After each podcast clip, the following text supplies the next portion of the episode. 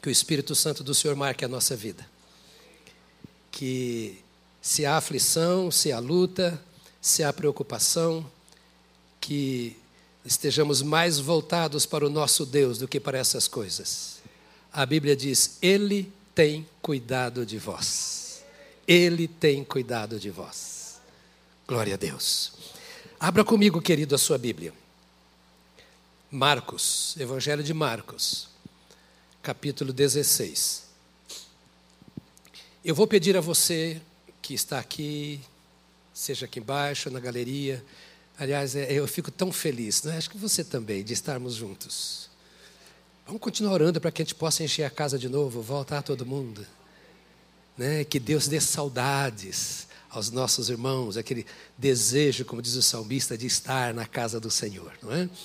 Mas eu vou pedir a você, seja você aqui ou você lá em casa, que você preste muita atenção, que eu quero lançar algumas bases hoje para você. Hoje vai ser uma palavra simples, direta, mas indispensável ao seu coração. Deus quer nos levantar. Ele tem nos instrumentalizado com reuniões como esta, com mensagens, com células, com ensinos. São mais de 500 alunos que nós temos na nossa escola bíblica de ministério. Eu não sei quantos irmãos que estão envolvidos em, em, em células. São, eu não vou dizer o número aqui, mas são centenas e centenas e centenas. Não sei quantos irmãos envolvidos em ministérios, nos mais diversos ministérios da igreja. Somos várias igrejas batistas do povo aqui e fora. Deus está fazendo algo, começando a fazer, Ele está se movimentando e vai fazer muito mais. Mas eu queria que tudo que Deus fizesse em nosso meio fosse bem aproveitado e que nós só façamos aquilo que vem de Deus. E para nós começarmos a entender o que Deus faz, precisamos entender o que a Bíblia diz. Porque é pela Bíblia que nós trabalhamos. Então, Marcos 16, nós vamos pensar agora. E o nosso tema para hoje é ide e pregai. Juntos podemos alcançar o mundo. Vamos dizer isso? Ide e pregai.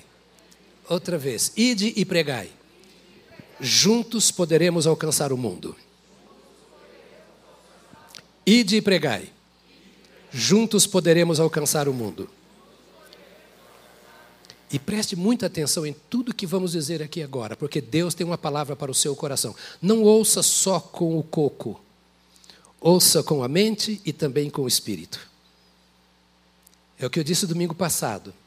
A forma correta, e não apenas a melhor forma, de nós lermos a palavra de Deus e de ouvirmos a palavra de Deus, é com piedade de coração, com o coração contrito e quebrantado. É ouvir ou ler a palavra dizendo assim: Deus está falando comigo agora. Há algo específico que Ele fala comigo e há algo geral que ele fala comigo e com todos. Eu sempre devo ouvir ou ler a Bíblia desta forma. O que Deus está falando com a igreja? O que Deus está falando com o mundo? O que Deus está falando com as pessoas? Mas o que Deus está falando particularmente a mim? Porque Deus fala a todo mundo. Mas há algum recadinho de Deus, particularmente para mim, toda vez que eu leio a Bíblia e toda vez que eu ouço. É com esse coração atento que nós vamos meditar na palavra de Deus.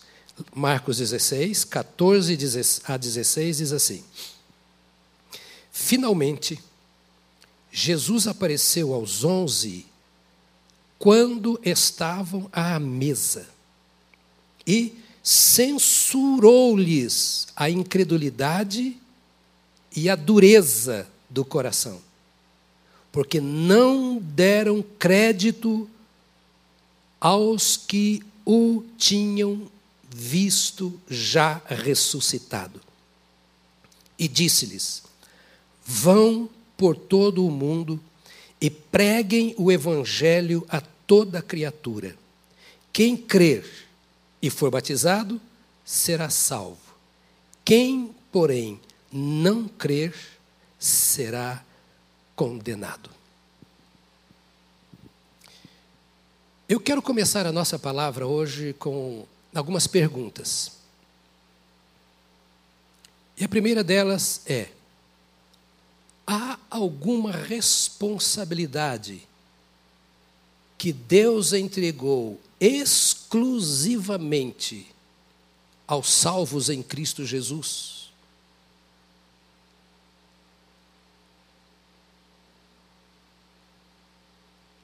Há algum trabalho que eu, como crente, não só os crentes, mas eu, como servo de Deus, tenho que fazer? Alguma ordem que ele deu a todos os crentes e a cada crente.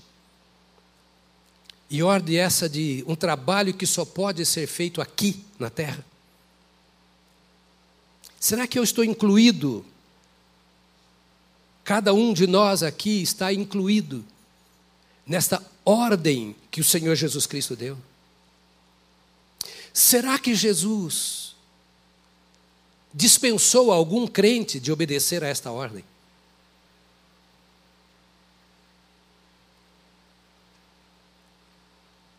Ah, o pobre não precisa cumprir essa ordem porque é pobre. O rico não precisa cumprir essa ordem porque ele tem muita coisa para cuidar. O analfabeto está dispensado porque ele não sabe ler. E o douto vai se preocupar com outras coisas.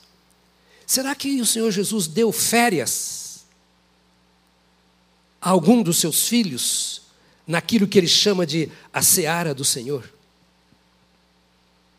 Será que se um crente não obedece à ordem de Deus, ele está em pecado contra Deus?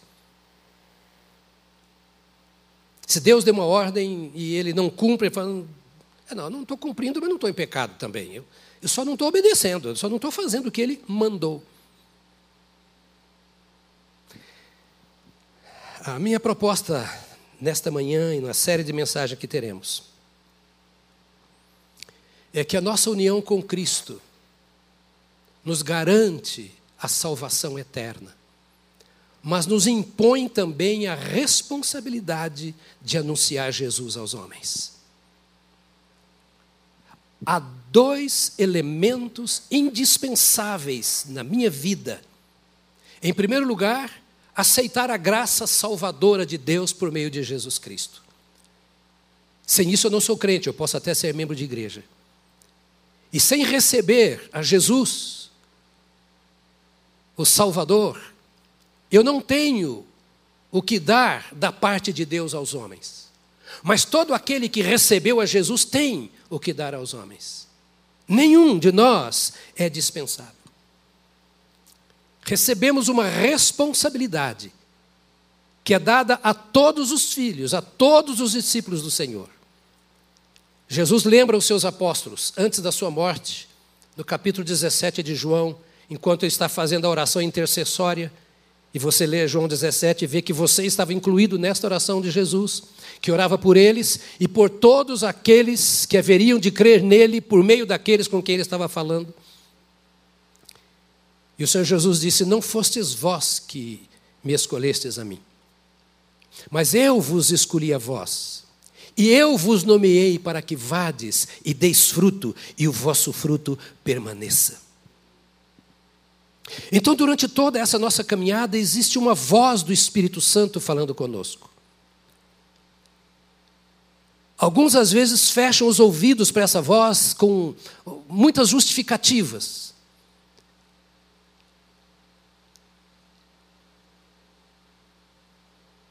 Mas se nós aceitamos a Jesus e a escolha que ele fez de nós, nós não temos justificativa a apresentar nem a Deus e nem aos homens.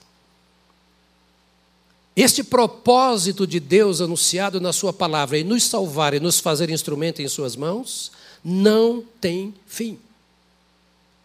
Vamos pegar um pouco o contexto. Quando é que esta conversa de Marcos 16 aconteceu?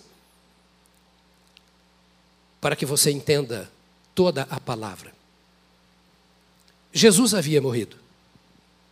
Três dias depois ele ressuscita. Chegam três mulheres depois você lê o capítulo todo. Maria Madalena, aquela de quem Jesus havia expulsado demônios. Maria, a mãe de Tiago, o menor, chamado Tiago o menor. Jesus tinha dois apóstolos com o nome de Tiago. E Salomé, que era a esposa de Zebedeu, ela era mãe de Tiago e João, os dois mais íntimos de Jesus. Está aí no capítulo 16. E elas correm ao túmulo onde Jesus estava sepultado porque queriam jogar perfumes no seu corpo. E quando elas chegam, elas veem que a porta estava aberta. Havia sido rolada a pedra. Então aparece ali alguém perto delas e elas pensam que era o jardineiro. Elas perguntam: se tu tiraste o corpo do meu senhor, diga onde o puseste para que possamos ir lá vê-lo. E o anjo disse: Por que vocês procuram entre os mortos aquele que ressuscitou? Vão e digam aos apóstolos, a Pedro e a João, que ele não está mais aqui, mas que ele ressuscitou. Aleluia! E Marcos capítulo 16, os primeiros versos, diz que elas não tiveram coragem de falar para ninguém. Ouça, elas não tiveram coragem, como talvez você também não tenha. E Jesus vem e aparece a segunda vez. E aparece a Maria Madalena, aquela de que ele tinha expulsado demônios. E disse para ela: Vai lá e fala para os discípulos irem para a Galiléia, porque eu vou me encontrar com eles apareceu ali, elas viram o túmulo vazio, o anjo falou, ele fala a segunda vez, a Maria Madalena. Elas vão lá e contam para os discípulos, eles não acreditaram. Os onze não acreditaram. Se você pensa que você é incrédulo, que a sua fé é fraca, você não andou lado a lado com Jesus nas poeirentas estradas da Galileia. Você não se assentou com ele à mesa, não esteve no batismo dele. Você não ouviu diretamente as mensagens dele, aqueles haviam ouvido. E eles vão para a Galileia e assentam-se e estão comendo.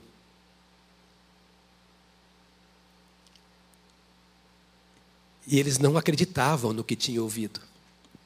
É o que diz aí o capítulo 16, depois você vê. Eles não acreditavam no que tinham ouvido.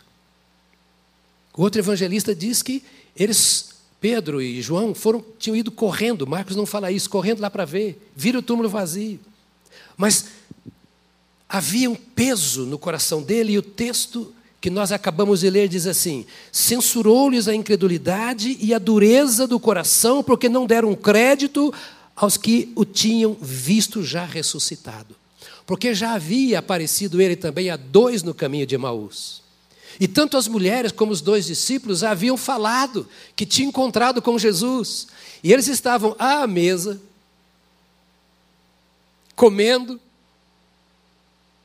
E certamente a conversa era assim: como é que nós entramos nessa situação?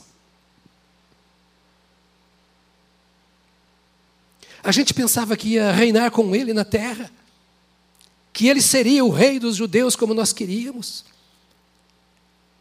A gente viu ele fazer tanta coisa, mas será que nós fomos enganados? Não é possível essa história de ressurreição. Olha só a expressão bíblica: incredulidade e dureza de coração. Isso faz com que eu tenha que admitir, e você também, que algumas circunstâncias podem nos fazer duvidar das coisas de Jesus. E que se por acaso você tem alguma dúvida com relação a isso, saiba que você não é o único, porque aqueles que andaram com ele também tiveram dúvidas, embora cara a cara viram todas as coisas. O momento não era agradável. Não era apenas de choro, era de que, que eu fiz? Bem que me falaram. Então Jesus entra. E aqui vem a lição para nós. Dizendo para eles: o coração de vocês é muito duro. Vocês deixaram outras coisas entrar no seu coração. E lança no rosto deles, diz aqui, a dureza do coração que eles tinham. Significa que é muito fácil nosso coração também ser endurecido. Que muitas sementes podem ser lançadas, que nós somos tão humanos quanto foram aqueles. E que se isso aconteceu com eles, pode acontecer conosco também. Sensação de fraqueza, de limitações, de incompetência, de ignorância. Agora, o Senhor os repreendeu com dureza, lançou-lhes em rosto, censurou-lhes a incredulidade e a dureza do coração.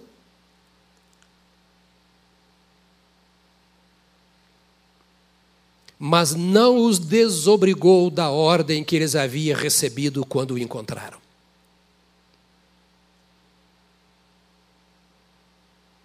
Ah, vocês estão fracos, vocês estão com problemas, estão com lutas na família, estão com problema financeiro, enfrentando aí uma peste, é, não sei o que está acontecendo com vocês, então não vou pregar o Evangelho. Jesus não disse, ah, já que vocês são incrédulos, o coração de vocês é duro, não precisa mais cumprir o que eu falei.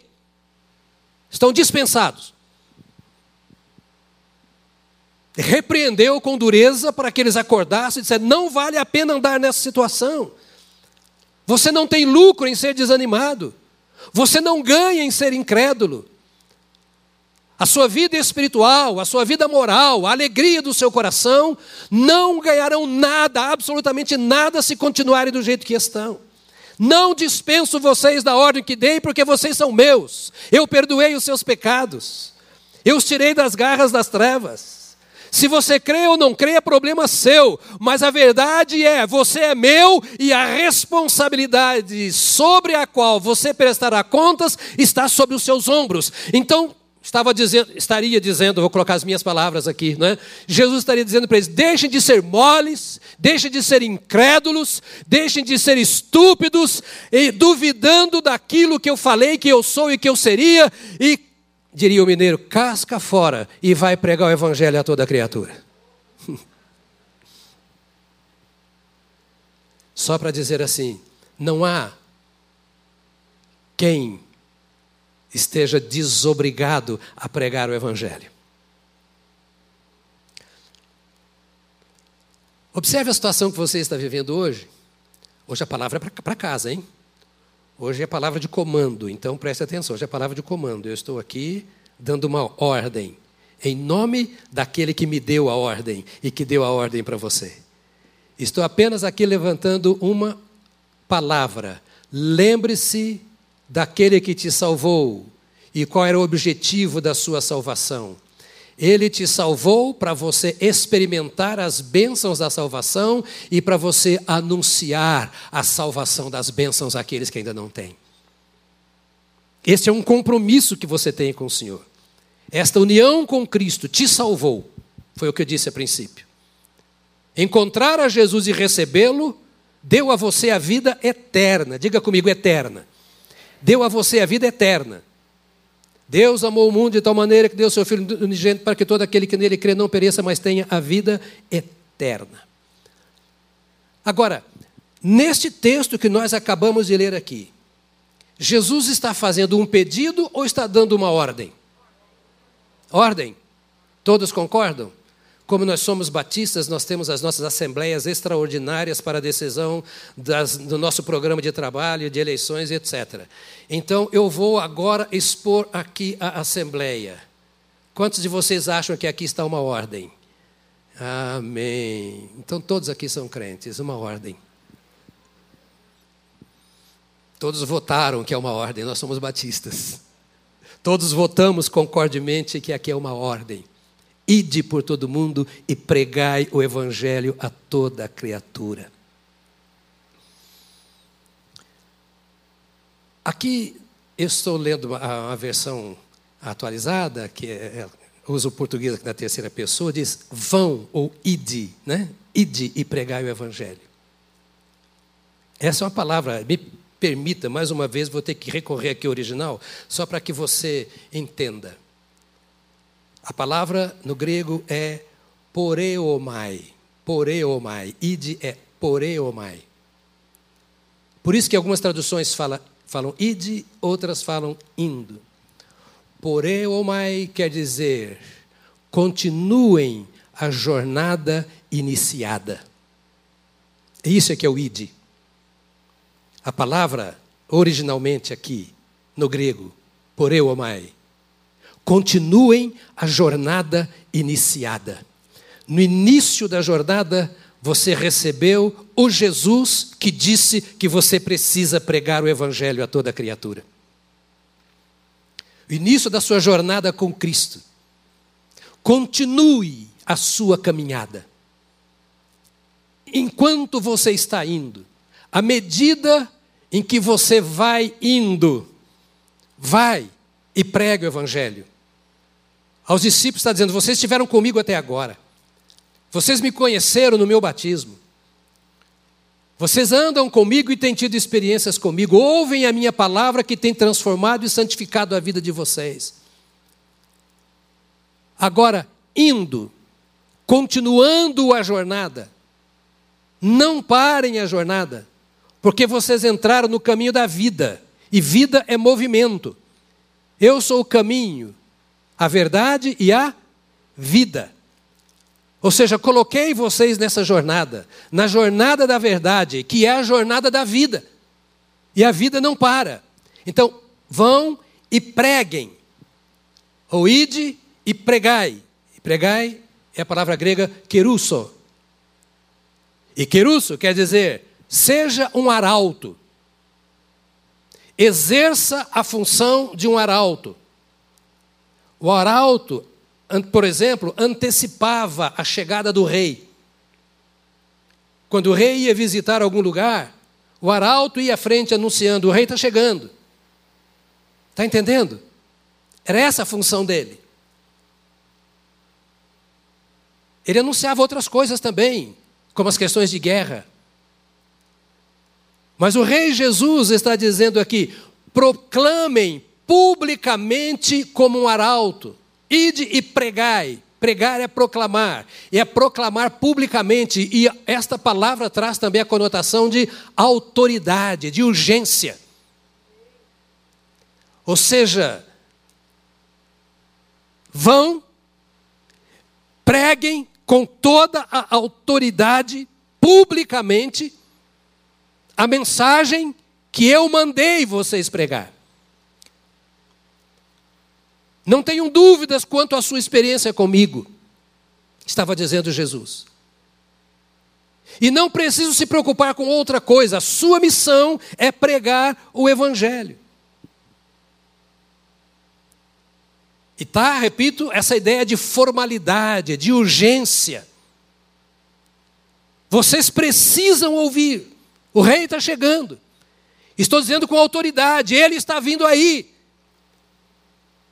E ele vai dar uma festa. E ele precisa encontrar você vestido adequadamente para a festa, é o que diz a parábola. E para você estar preparado e poder participar da festa que ele vai dar, você precisa lavar as suas vestes do sangue do Cordeiro, porque o pecado manchou suas vestes, o pecado manchou seu coração, o pecado destruiu a sua alma, e o meu rei mandou eu fazer isso enquanto estou caminhando por esta terra, anunciar a vocês que exige, existe uma maneira de vocês serem transformados. Esta é uma ordem. Agora, outra pergunta. Esta, esta ordem foi dada por uma autoridade reconhecida? Ou seja, quem mandou fazer tem poder para mandar fazer, tem direito, tem autoridade para mandar fazer. Talvez essa fosse a única pergunta que eu teria que fazer hoje aqui. Se foi Jesus quem mandou pregar, e Ele é Senhor, conquanto também Salvador, e Ele só é Senhor dos que são salvos, e Ele é Senhor de todos e de cada salvo. E se Ele tem autoridade para dar esta ordem que já foi dada, reconhecemos? O que cumpre aos súditos desse rei, aos servos desse Senhor fazer?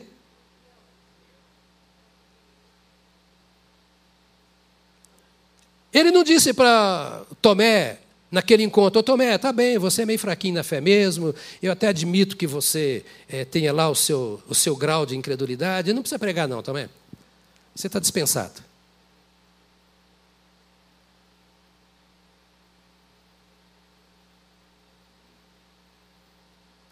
Ô Pedro, eu entendo que você entrou com tudo nessa. Você disse que daria até a sua vida em meu lugar. Você fez até um punhado de bobagem aí na, na, no, no, contexto da igreja. Né? Lembra, Pedro? No momento em que eu disse que eu podia pedir 12 legiões de anjos, você arranca a espada e corta a orelha do, do Malco. Que eu acho que ele não queria cortar a orelha, coisa nenhuma, ele queria rachar a cabeça do moço ou o pescoço no meio. Graças a Deus que ele errou. Então, Pedro, você é muito nervosinho e você não tem. Sabe, você não tem autoridade para pregar o evangelho. Um não tem porque é meio incrédulo, o outro não tem porque é meio nervoso. Talvez os outros dois não tinham porque um queria o primeiro e o segundo lugar. É, vocês têm o direito de ficar assim decepcionados, frustrados, porque as coisas não aconteceram como vocês esperavam. Vocês queriam sentar-se aqui ao meu lado e queriam que eu governasse Israel, não deu certo. Então está tudo bem, vocês podem. Ou talvez uh, o Senhor Jesus estivesse dizendo para mim ou para você: não, você já pediu tantas vezes para eu te curar dessa enfermidade, eu não te curei, tá bom, você está dispensado. Não, fizeram mal para você lá na igreja, você ficou frustrado, tanta coisa você sofreu, também está dispensado, você não precisa pregar o evangelho. Vai ser meu filhinho aí, vou passar a mão na sua cabeça, sabe? Ouve isso? Não, não ouve. Esta é uma ordem de alguém que tem autoridade. A Bíblia diz: disse-lhes Jesus. A ordem não tinha nada a ver com o momento que eles estavam vivendo. E se Jesus fez assim com eles, faz comigo. Não importa se você brigou com sua esposa em casa e agora vai para o trabalho e não vai pregar para ninguém. O que importa é que você pregue e que você conserte onde está o erro. Não importa se você pediu tal promoção e outro entrou no seu lugar e você se sentiu traído por Deus. O Senhor falou assim: Eu não estou preocupado com aquilo que você está pensando. Eu só não quero que você tenha a condição de incrédulo, dizendo: Eu não acredito que eu possa fazer isso. Eu não acredito que eu possa dar continuidade a esta obra do ministério de Jesus e dos apóstolos. É para fazer em meu nome é dada esta ordem. Obedecer a Jesus, ou a sua ordem, tem tudo a ver com aquilo que Jesus é e nada a ver com aquilo que eu sou. Porque se eu sou o que sou, é porque Ele faz em mim. Então, o que está em foco não é a minha vida. O que está em foco não é a minha profissão, não são as minhas intenções, o meu planejamento estratégico. O que está em foco na palavra é Jesus é o único Salvador, Ele nos salvou, perdoando os nossos pecados, Ele nos chamou para si e nos deu uma ordem e não abriu exceção, não há circunstância, é lá no leito do hospital, é lá no túmulo diante de um parente que, que morreu, ou é lá no trabalho onde os amigos não querem ouvir, ou na escola onde eu sou criticado. Ele disse: enquanto vocês vão, enquanto estão nesta caminhada, Enquanto não saírem desta vida para o reino eterno, vocês devem continuar pregando o Evangelho. E obedecer a esta ordem é a evidência de que Ele é o meu Senhor. Se eu não prego o Evangelho, eu estou deixando de obedecer a voz do meu Senhor. Então Ele deixa de ser o meu Senhor. Porque Senhor é aquele que manda. Por isso ele disse: então vão e, e, e continue, e, e continue pregando. Porque o que importa não é o que eu sou, o que importa é o que Jesus é para mim. O que importa é o que Jesus é para o outro, o que ele pode fazer por mim, o que ele pode fazer pelo outro. Jesus é o centro, nós cantamos aqui.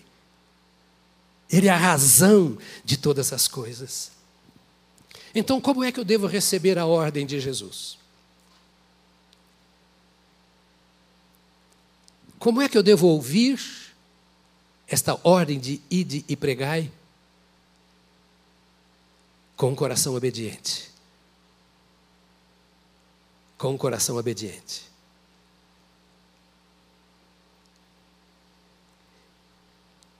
Talvez se você tivesse no fogo da oração que fizemos agora há pouco, você diria: Amém.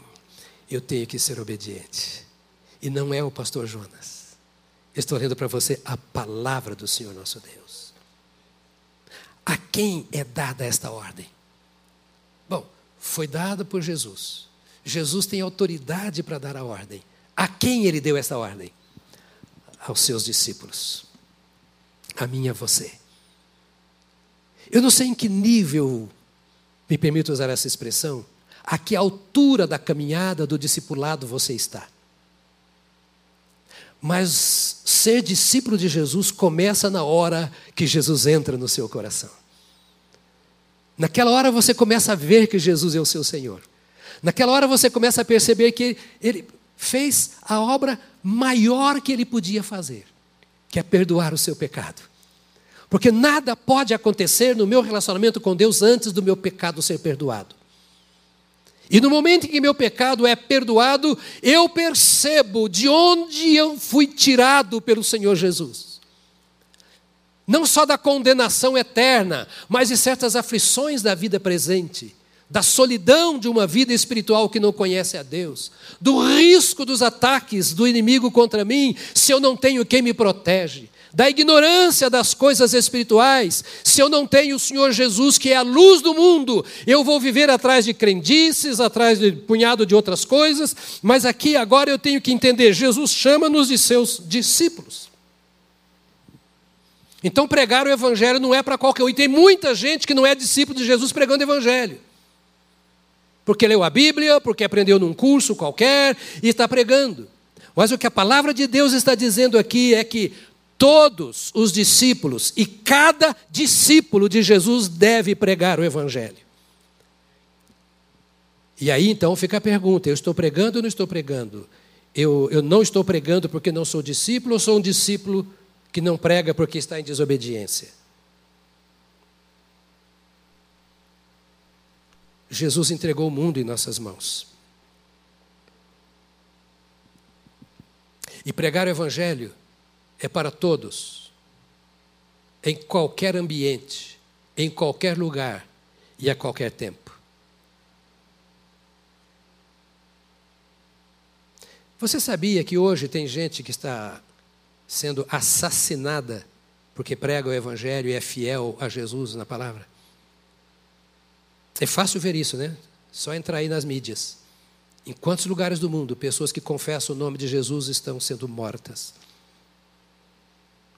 E elas confessam sabendo que estão correndo risco de morrer.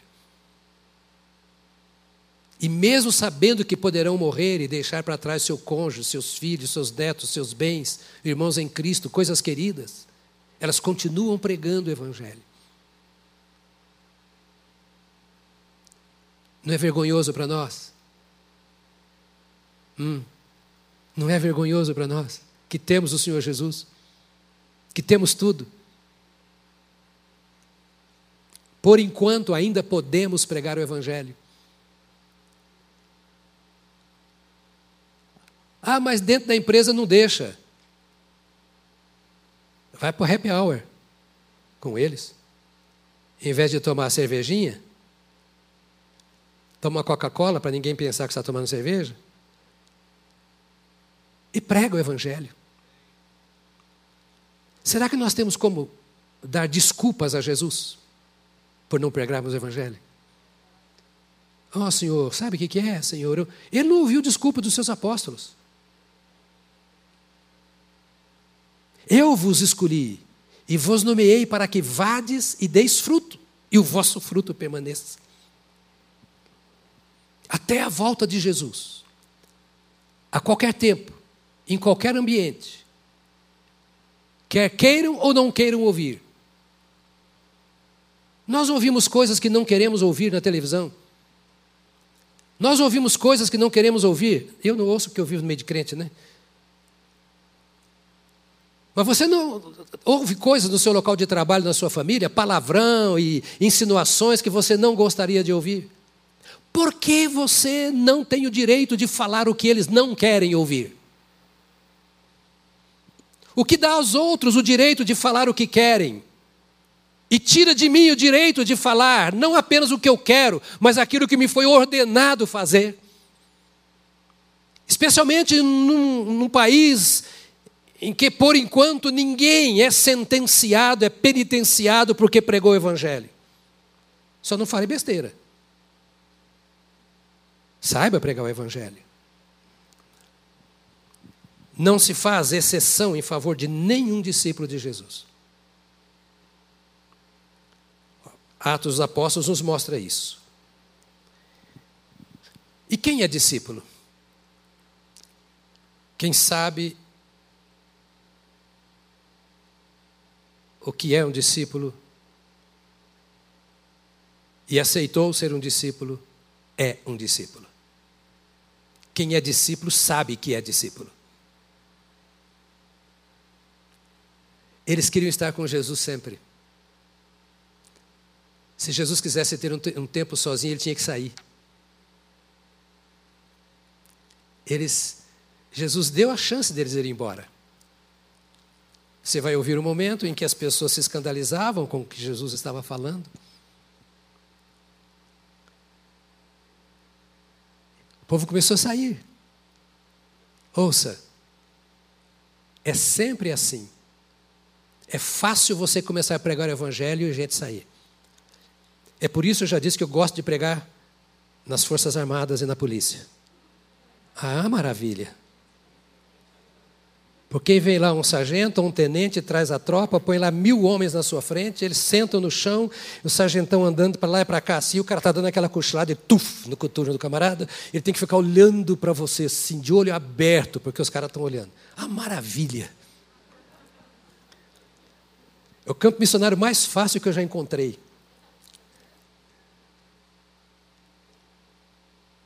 Quer ouçam, quer deixem de ouvir. Primeiro, um discípulo é aquele que segue os mandamentos do Senhor.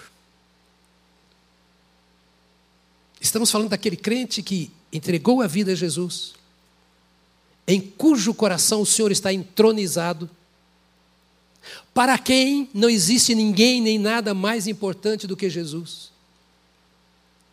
E se por alguma razão eu for penitenciado por falar de Jesus, ele vai cuidar de mim e eu vou continuar falando até ser penitenciado de novo.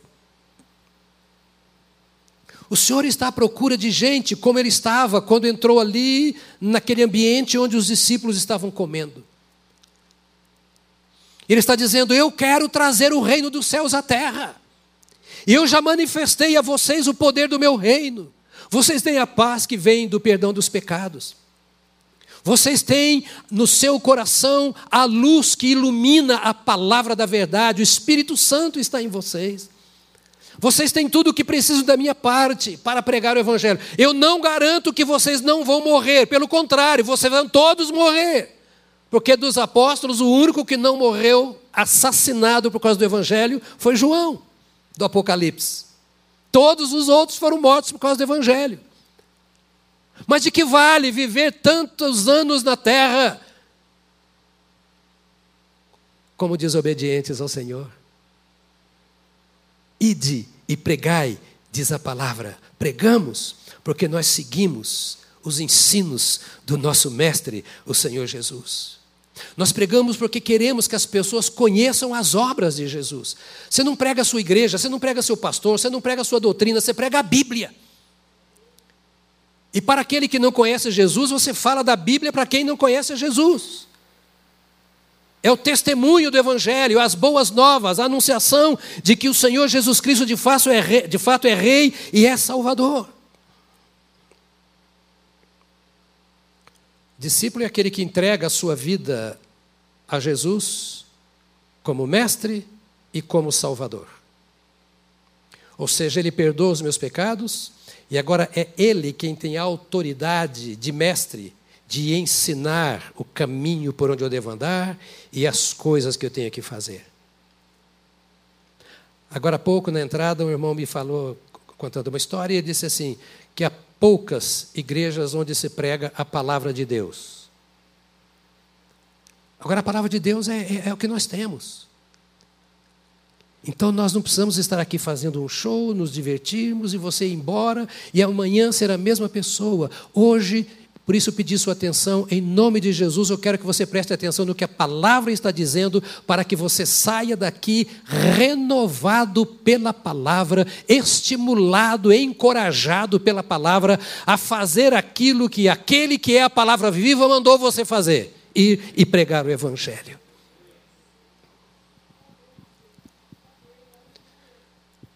Um discípulo de Jesus prega o Evangelho porque ele reconhece o seu lugar no seu relacionamento com Cristo. Não é porque o pastor mandou. Não é porque faz parte do programa da igreja. Não é porque eu participei de um evento missionário e aquilo balançou a minha vida, e foi lá no YouTube alguém falou, eu fiquei emocionado, chorei. Agora... Não. Não tem nada a ver com essas coisas e sentimento. É porque eu reconheço o meu lugar em Cristo, eu sou membro do corpo de Cristo. E Ele me colocou no seu corpo com um ministério, mas me colocou na terra com o privilégio que todo mundo tem, que é de pregar o Evangelho.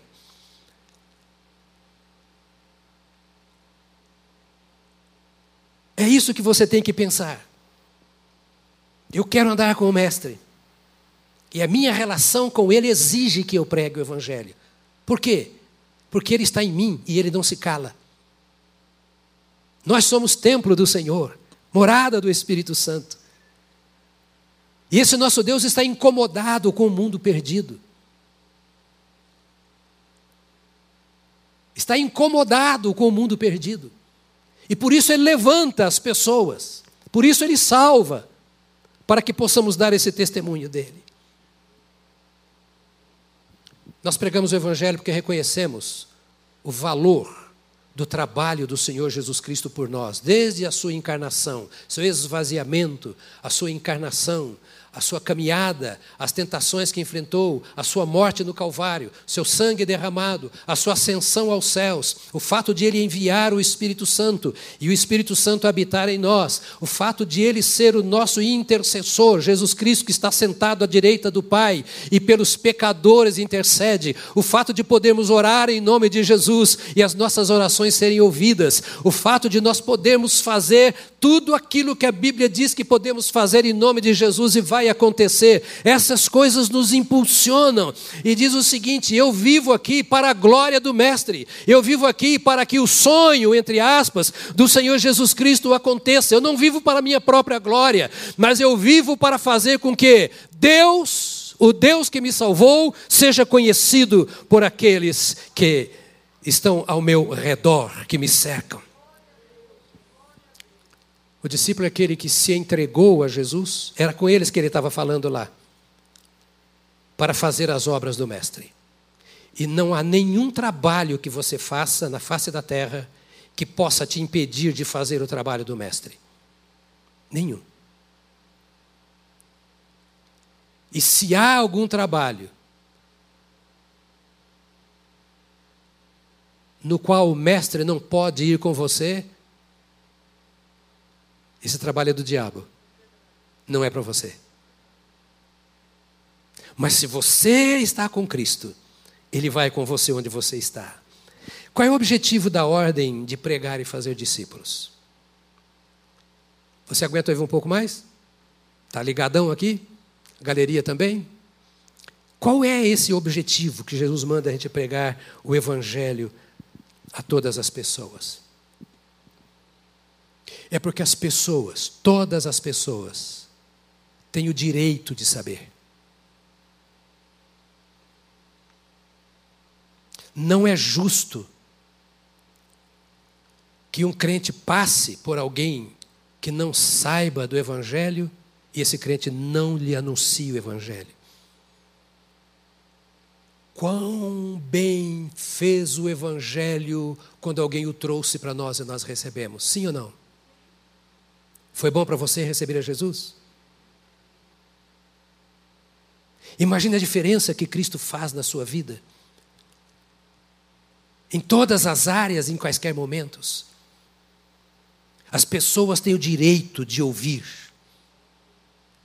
o Evangelho do Senhor Jesus Cristo.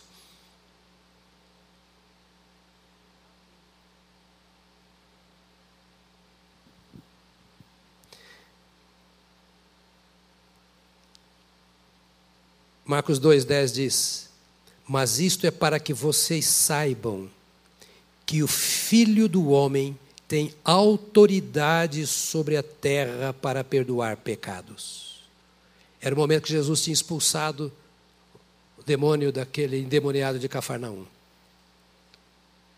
Melhor, que ele tinha curado o enfermo, Marcos capítulo 2, aquele homem da mão mirrada.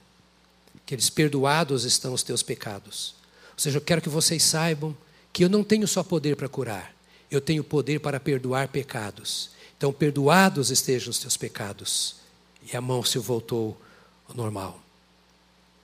As pessoas têm o direito de saber isso. Nós pregamos o Evangelho para que as pessoas se convertam. As pessoas se convertam. Diga para você mesmo: as pessoas precisam se converter. Se não precisam, foi a maior tolice Jesus ter vindo à Terra. Nós temos que admitir. Se é possível ser salvo de outra maneira, por que o Pai enviou o seu Filho para tanto padecimento em nosso lugar? Se é possível, sem o sacrifício substitutivo de Jesus Cristo no Calvário, alguém ser salvo, então Deus não existe.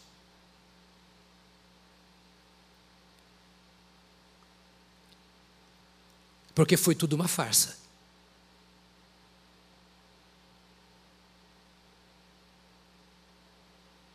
Mas a verdade é que a Bíblia diz que Deus enviou o seu filho ao mundo, porque sem que o filho viesse ao mundo, o mundo não poderia ser salvo. Então nós precisamos de fato pregar para que as pessoas sejam salvas, se convertam. Atos 4, 12. Abre bem os ouvidos e o coração para você entender. Atos 4, 12. Este Jesus é a pedra que vocês, os construtores, rejeitaram, mas ela veio a ser a pedra angular. E, olha, ouça, ouça bem. Atos 4,12. Não há salvação em nenhum outro, porque debaixo do céu não existe nenhum outro nome é, dado entre os homens, pelo qual importa que sejamos salvos. Era Pedro pregando para aqueles que tinham rejeitado a Jesus, que o crucificaram e que agora estavam ali, olhando a igreja. E Pedro diz isso com muita clareza: não há salvação em nenhum outro. O meu pai era gente muito boa, minha mãe maravilhosa, mas entregou a vida a Jesus? Não. Você pode amar o mais possível, Deus ama mais do que você, os seus pais, seus parentes, seus filhos. Mas o fato de você amá-los e de Deus amá-los, se eles não receberem a Jesus, vão para o inferno. E você vai, não volta mais aqui, pastor. Mas você já vai sabendo que se não tem Jesus, vai para o inferno. O meu papel não é afofar o seu ego. O papel da igreja, e é o seu papel para com o perdido, é dizer isso: fora de Cristo não há salvação. A igreja não salva, os ritos não salvam, as nossas doações não salvam, as boas obras não salvam. Se salvasse, Jesus não precisava ter vindo. Mas Jesus veio e deu a sua vida porque Ele é o único mediador entre Deus e os homens. Ele é o nome que está acima de todos os nomes, diz a palavra. É falta de amor eu não pregar o Evangelho à minha família. É pecado eu não pregar a palavra de Deus aos meus amigos. Porque eu tenho certeza da minha salvação, não porque eu mereça, eu mereço o tanto que os meus amigos merecem. O amor de Deus por mim é o mesmo amor de Deus pelos meus colegas. E Deus se interessa em que eu e você preguemos o Evangelho. Romanos 10, verso 9 em diante, diz assim: Se com tua boca confessar a Jesus como Senhor, e em seu coração crer que Deus o ressuscitou dentre os mortos, você será salvo. Porque com o coração se crê para a justiça, e com a boca se confessa para a salvação. Pois a Escritura diz: todo aquele que nele crê não será envergonhado, porque não há distinção entre judeu e grego, ou seja, entre religioso e não religioso. O judeu tinha a Bíblia na mão, o grego tinha filosofia. O judeu tinha o templo consagrado ao Senhor. Gregos e romanos tinham os templos consagrados a ídolos e às imoralidades. Agora o Espírito Santo diz através de Paulo: não há distinção entre judeu e grego, uma vez que o mesmo é o Senhor de todos, rico para com todos os que o invocam, porque todo aquele que invocar o nome do Senhor será salvo. Se não invocar, invocar é trazer para dentro. E o nome do Senhor significa aquilo que o Senhor é. Eu comentei com vocês nos estudos de Salmo. Quando você diz assim, invocar o nome do Senhor, é chamar o Deus Salvador para a sua vida, é chamar o Deus Senhor para a sua vida, é invocar, entra aqui, Senhor, e fica aqui, mora aqui, mova-se aqui e fala através de mim, porque tu estás aqui. Aquele que invocar o nome do Senhor será salvo. O Evangelho deve ser pregado. Porque se nós não pregarmos, as pessoas não ouvirão. E se não ouvirem, irão para o inferno. Pastor, eu sou universalista. E há muito pastor universalista por aí pregando e vocês estão ouvindo bobagem e nem sabem que estão ouvindo. Tá? Cuidado com o que você ouve aí no YouTube, no segundo lugar. Não, não, não. No final das contas, Deus vai dar um jeitinho, porque Ele não perde nada da sua criação e todo mundo vai ser salvo. Criaram um limbo, criaram um purgatório e agora os evangélicos estão criando um evangelho existencialista. Não, não vão todos ser salvos. Quem não aceitar a Jesus vai para o inferno. E não sou eu que estou mandando para o inferno, não. É a Bíblia que diz. E eu e você, como crentes, somos profetas. Eu não tenho coragem de falar. Coragem é um problema seu, como era dos discípulos. Que Jesus lança em rosto a incredulidade, a falta de coragem deles. Coragem é um problema individual. E você não tem que se preocupar em ter coragem ou não, você só fala o que está na Bíblia. Você não vai combater religião, você não vai combater pensamento. É que Cristo é a resposta e pronto. Não há salvação em nenhum outro. Qual é o conteúdo da missão? Ide e pregai. Qual é o conteúdo da nossa missão? Qual é o compromisso que eu tenho com Deus? Qual é o meu trabalho como discípulo de Jesus Cristo? Deixa eu repetir. Ele disse: Ide e pregai. Pregai. Ou seja, seja um arauto. Você tem uma mensagem. Precisa entender a mensagem da Bíblia. Ah, você não, não precisa pregar no púlpito, nem todos vão para púlpito. Mas você precisa ser um transmissor desta verdade de Deus. E falar com autoridade. Pregar o Evangelho. Com uma mensagem de urgência. Pregar o Evangelho. Publicamente. Convida a família. E dá testemunho do Evangelho. O trabalho do crente é esse: pregar o Evangelho, as boas novas a respeito de Deus e do seu reino. Você conhece a Deus? Que experiências você tem tido com Deus? Cresça nas experiências com o Senhor, o Deus da Bíblia. Como eu disse domingo passado, há muitos altares e há muitos deuses à nossa roda, ao nosso redor. Mas pregue o Deus da Bíblia. Um Deus pessoal, um Deus que ama, um Deus que perdoa, um Deus que transforma o coração imundo, a mente suja do homem, em um coração lavado no sangue do Cordeiro, em uma mente iluminada pelo Espírito Santo de Deus. Um evangelho que tira o homem do estado de ignorância e de rejeição e o coloca no estado de sabedoria e de aceitação por meio de Jesus Cristo, nosso Senhor. Boas novas sobre Jesus, o unigênito do Pai, que nos dá a vida e que tem em Suas mãos a chave do reino dos céus. Esta é a mensagem do Evangelho.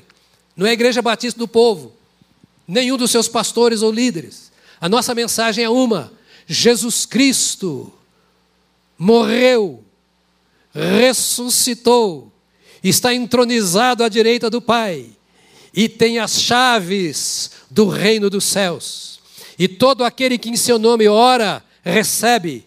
O que pede, recebe. O que busca, encontra. O que bate, se lhe abrirá as portas. E Jesus Cristo é a porta que está à nossa disposição, à disposição de todos aqueles, aqueles que creem. As boas novas desse Jesus Cristo que morreu, mas ressuscitou, que muita gente duvida e que nós temos que aceitar que duvidem e esclarecer como Jesus fez. Se aqueles apóstolos que viram tudo duvidaram, por que esses que não sabem nada sobre Jesus, que só sabem do mau testemunho que muitos crentes dão, porque eles não têm o direito de duvidar? Sim, eles têm. Eles têm o direito de duvidar. Eles têm o direito de não querer. Eu é que não tenho o direito de ignorar a palavra de Deus, de não conhecer a palavra de Deus. Eu é que não tenho o direito de pregar para aqueles que ignoram. Porque a ignorância é desconhecimento. Mas a hora que eu trago o conhecimento, o Espírito Santo ilumina para que ele possa entender a palavra da verdade e vir a Jesus. Ou se ele não quer vir a Jesus, pelo menos que ele entenda a mensagem do Evangelho. A decisão é dele. Você não converte ninguém, mas precisa pregar a palavra de Deus. As boas novas deste Senhor Jesus Cristo, que desceu aqui para implantar o reino de Deus na terra. Diga Jesus é rei. Não parece, não. Diga, Jesus é o meu rei. Sabe por quê? Porque sendo rei, ele trouxe o reino de Deus. Antes, João dizia: o reino de Deus está próximo. E Jesus agora vem dizer aos seus filhos: o reino de Deus está dentro de vós. Então não deixe o reino dos homens dominar os seus pensamentos, sentimentos, decisões, etc., porque o reino de Deus aí está e anunciar esse rei que transformou a nossa vida e que governa a nossa caminhada. Então, o nosso conteúdo é o Evangelho. Por quê? Pregar o Evangelho. Conheça o Evangelho. Leia os três Evangelhos um punhado de vezes. E leia João um punhado mais de vezes ainda, o quarto Evangelho. Por que o Evangelho? Romanos 10. Preste atenção, Romanos 10, 14 a 17. Hoje é uma aula. Se preocupe, não. Hoje é uma aula. E você precisa entender isso. Nós estamos nos desincumbindo da nossa responsabilidade de transmitir a vontade de Deus para você. E você tem que se incumbir dessa responsabilidade que lhe é passada. Romanos 10, 14 a 17. Como, porém, invocarão aquele em quem não creram? Todo aquele que invocar o nome do Senhor será salvo. Mas como é que eles vão invocar o nome do Senhor se não creram? E como crerão naquele de quem nada ouviram? As pessoas ouvem falar de igreja, mas não ouvem falar de Jesus. E nós corremos o risco de pregar a nossa igreja, se gostamos dela, esquecemos de falar de Jesus. Vai para a televisão para falar de igreja e chamar para a igreja mas precisam ser chamados para Jesus, que é o nosso Salvador. E como ouvirão se não há quem pregue? E como pregarão se não forem enviados? Como está escrito: quão formosos são os pés dos que anunciam coisas boas. Mas nem todos obedecem ao Evangelho, pois Isaías diz: Senhor, quem creu em nossa pregação? E assim a fé vem pelo ouvir, e o ouvir pela palavra de Cristo. Então eu estou só colocando esses textos para você, para você entender o seguinte: não tem jeito de gerar a Cristo no interior de uma pessoa se não for pela pregação do Evangelho. E a penúltima pergunta que eu quero fazer: Qual é o alcance da missão que nos foi confiada? Ide por todo o mundo e pregai o evangelho a toda a criatura. Todo mundo e toda a gente. Todo mundo e todos os povos. Porque temos um casal que nesse ano foi enviado para trabalhar com tribos indígenas lá no norte do Amazonas, já na fronteira com a Venezuela. A Dani e o Joel, seu esposo. Porque o índio precisa ouvir.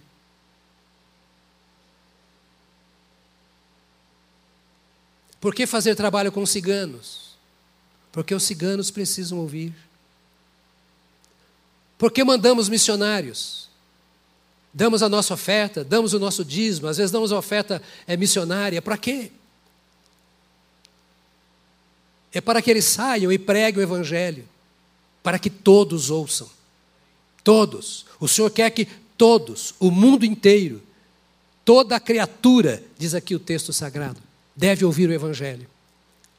Nós temos muitas maneiras de pregar e mandar missionários é uma delas, sustentar missionários. Mas a outra é cada um pregando o Evangelho. Deixa-me dizer uma coisa para você. A estatística diz que se cada homem e mulher convertido a Cristo evangelizar mais seis pessoas e trouxer a Cristo, o mundo inteiro é salvo em três meses.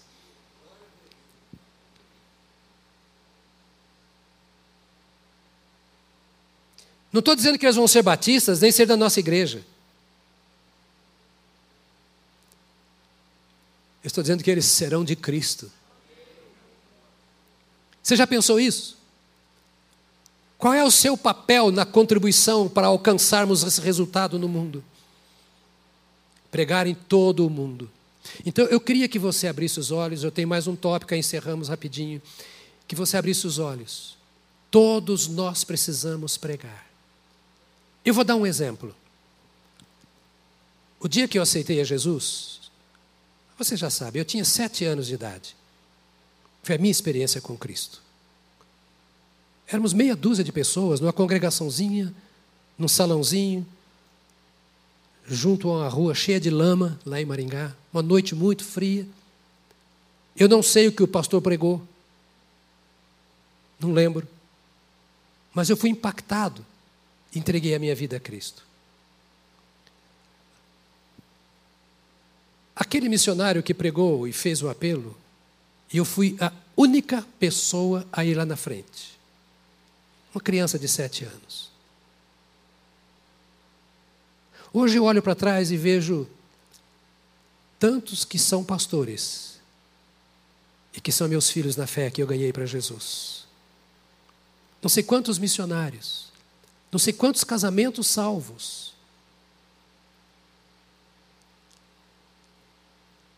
Menino pobre, roupinha muito pobre, sapatinho muito pobre, pobre, pobre, pobre de maré, maré de si.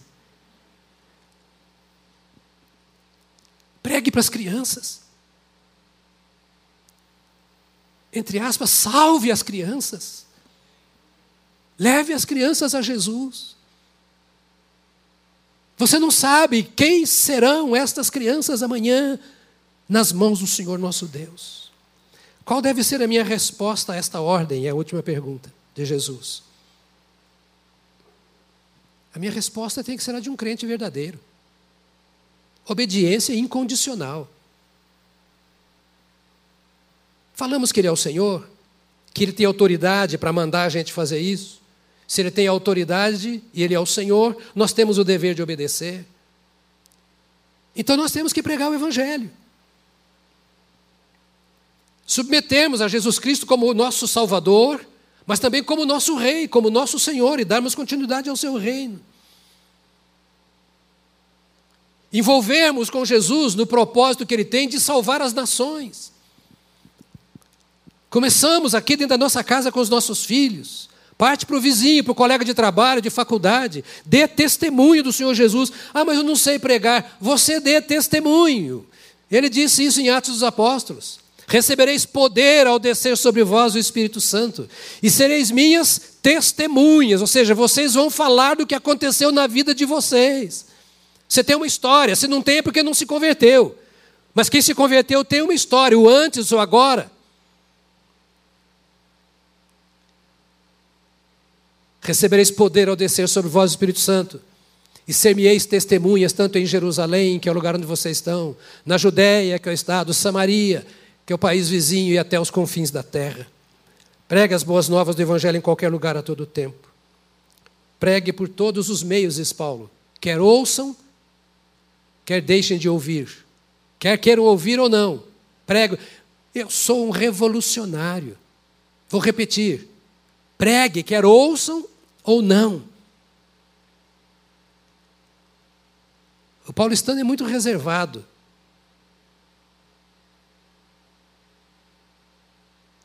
Eu já estou até aprendendo essa cultura. Mas você não pode ser reservado para pregar o Evangelho. Pregue para todas as pessoas. Ide por todo o mundo. Pregue aqui, pregue ali, pregue lá, pregue lá. Leva um folheto, entrega ao padeiro, ao boleiro, ao jogador de futebol, aquele que vive na sarjeta, à prostituta, ao patrão, ao empresário, ao professor da universidade. E não se importe com o que eles vão falar, pregue o Evangelho. Disse-lhe Jesus, por fim: vão por todo o mundo e preguem o Evangelho a toda criatura. Quem crer e for batizado será salvo, porém, quem não crer será condenado. Se juntos nós formos e pregarmos o Evangelho, juntos nós conquistaremos o mundo para Jesus. Fica de pé para a gente orar.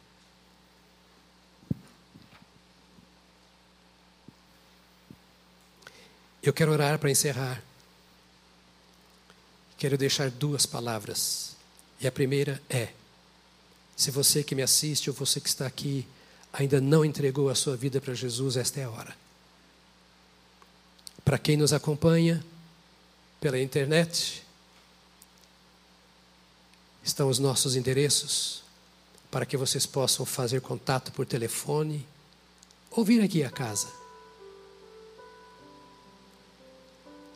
Para buscar ter uma experiência com Cristo, para entregar a sua vida a Jesus. Eu vou pedir que você feche os seus olhos e que você ore, porque eu quero fazer uma pergunta aos que estão, tanto aqui quanto na galeria. Há, porventura, aqui entre nós, alguém que nunca entregou a sua vida a Jesus, ou que fez esta decisão e depois abandonou e não prosseguiu com Cristo. E hoje, agora, neste lugar, quer entregar a vida ao Senhor, dizendo: Senhor Jesus, eu, eu tenho tido meu coração endurecido, embora eu tenha ouvido a verdade.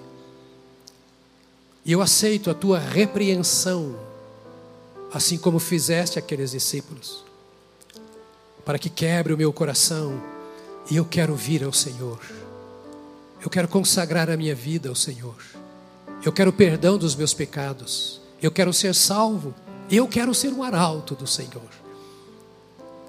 Há entre nós alguém que nunca tomou a decisão de entregar a sua vida a Cristo, ou que quer se reconciliar com Ele, se há, e quer que oremos em seu favor para isso, eu quero que você levante a mão onde está, os que estão aqui na casa. Se há alguém dizendo, eu quero, quero vir para Jesus hoje, ou eu, eu quero reconciliar-me com Cristo. Há pessoas.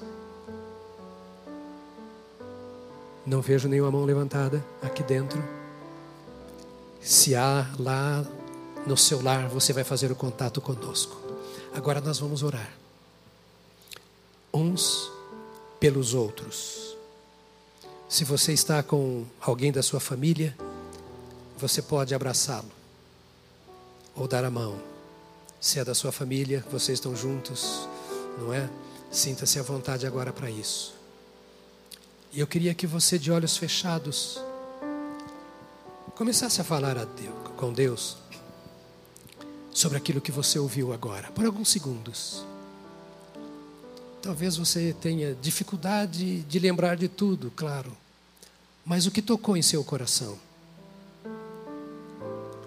O que tocou em seu coração? Você vai voltar para casa e continuar do mesmo jeito? Ou você entende que o Senhor te chama hoje e te autoriza a fazer aquilo que Ele quer que seja feito? Ou você quer sair daqui para gastar tempo em oração na sua família? Pode levantar a voz orando se você quiser. Mas assim, Senhor, eu quero o meu pai para o Senhor, a minha mãe para o Senhor. Eu, eu, mas já estou orando há tanto tempo. Pois é, ainda está vivo, então há tempo. Continue orando. Eu quero o meu filho, eu quero o meu cônjuge para o Senhor, o meu patrão, o meu funcionário, o meu chefe, o meu subordinado. Eu quero o Senhor. Nós estamos, ó Deus, aqui em nome de Jesus. E nós ouvimos a tua palavra. É a tua palavra que nos basta. Ela não apenas nos consola, nos santifica, nos ilumina, mas ela também se impõe sobre nós como palavra do Deus vivo, do nosso Senhor, que tem o direito de falar e, e, e de exigir a nossa obediência. Eu coloco os teus filhos e as tuas filhas perante o Senhor nesta hora, os que aqui estão e os que nos ouvem ou assistem. Ó Deus, eu peço que tu despertes do coração de cada um dos teus filhos, de cada uma das tuas filhas, o calor pela conquista de vidas. Que possa arder no coração dos teus filhos essa chama. Tua palavra diz que nós iremos a todos os cantos, Jerusalém, Judéia, Samaria e até os confins da terra. É a nossa missão. Eu quero te pedir que tu encorajes os teus filhos e que eles abram o coração, abram a mente, se interessem, se envolvam e comecem a trazer para o Senhor, onde quer que estejam, pessoas, para que elas sejam salvas. independentemente, ó Deus, de decisões, que a tua palavra de sabedoria e poder, a evangelização, o anúncio das boas novas esteja no coração e na boca dos teus amados. Ó Deus, eu oro agora por aqueles nomes que os teus servos estão anotando para orar, esses cinco nomes. E nós te pedimos a vida destas pessoas para o Senhor, a salvação destas pessoas em Jesus Cristo. Mova, ó Deus bendito, os céus e a terra, as circunstâncias. Mobiliza filhos do Senhor para que se encontrem com esses por cujos nomes nós estamos orando, a fim de que o Evangelho entre e que o pecado saia pela força do Evangelho. Ó Deus, abençoe as famílias aqui representadas. Ó Deus, complete a tua obra em cada família. Vem no poder do teu Espírito, encorajem estes teus filhos que aqui estão e que nos ouvem a fazer dos seus contatos um tempo de evangelização, para que sejam salvos os seus amigos, os seus parentes, os seus colegas, e a tua glória se manifeste assim no lugar onde os teus filhos estão. Em nome de Jesus, Pai, nós te pedimos que tu envies uma palavra de ordem contra toda operação maligna, em nome de Jesus, operações malignas que tornam surdos os ouvidos, insensíveis os corações, que embotam as mentes. Senhor, vem do céu mais uma vez te rogamos, em nome de Jesus, e toca os corações, sensibilize ao Senhor os corações, abra as mentes, ilumina os olhos, para que quando os teus filhos falarem, a tua palavra entre e estas pessoas se prostrem aos teus pés. Eu oro por cada irmão e cada irmã aqui presente, oro pelos membros desta igreja e por aqueles que nos ouvem. E eu te peço, ó Deus, aviva a obra da evangelização no meio desta congregação. Aviva, só o Senhor pode avivar. Assim como chegaste naquela casa onde os teus discípulos estavam cheios de medos, incrédulos, arredios, que tu entres onde estão os teus servos e que tu tires toda a eh, timidez, todo medo, que tu tires, ó Deus bendito, todo endurecimento de coração ou descompromisso contigo, e que tu avives esta tua obra, a fim de cada um de nós seja de fato homem de Deus, mulher de Deus, para trazer a presença de Deus àqueles que nos cercam. Bendito seja o teu nome, por podermos confiar que farás isto através dos teus filhos. Que esta semana seja de grandes experiências, conduzidos pelo Espírito do Senhor na vida dos teus amados. Em nome do Senhor Jesus. Amém. Amém. Amém. Aleluia. Aleluia. Aleluia. Eu vou pedir a vocês que não esqueçam o que ouviram aqui. Este é um mês que nós estamos consagrando inteiramente para essa obra missionária. Então não espere para amanhã. Quem sabe o Espírito Santo vai conduzir você a almoçar com um parente, um amigo agora, para falar de Jesus para ele. Tenha misericórdia, diz Judas, de alguns que estão perecendo ou prestes a perecer no fogo. O céu é para eles, não só para nós. Vamos falar de Jesus? Amém? Vire para quem está perto, ainda que de longe, mas tem muita gente, a famílias juntas, né? Eu queria que você dissesse isso para ele. Nesta semana nós vamos pregar o Evangelho. Né? Nesta semana nós vamos pregar o Evangelho. Ide e pregai. Permaneçam fiéis na caminhada que, nos, que iniciaram e pregue o Evangelho. Vou pedir a vocês que estão mais do meio para cá, que aguardem. Nossos irmãos queridos que estão mais lá atrás vão sair primeiro. Deus te abençoe. Deus te dê uma semana preciosa, que o Espírito Santo se mova em seu coração e, a partir daí, através de você na vida de outros. Deus abençoe, em nome de Jesus.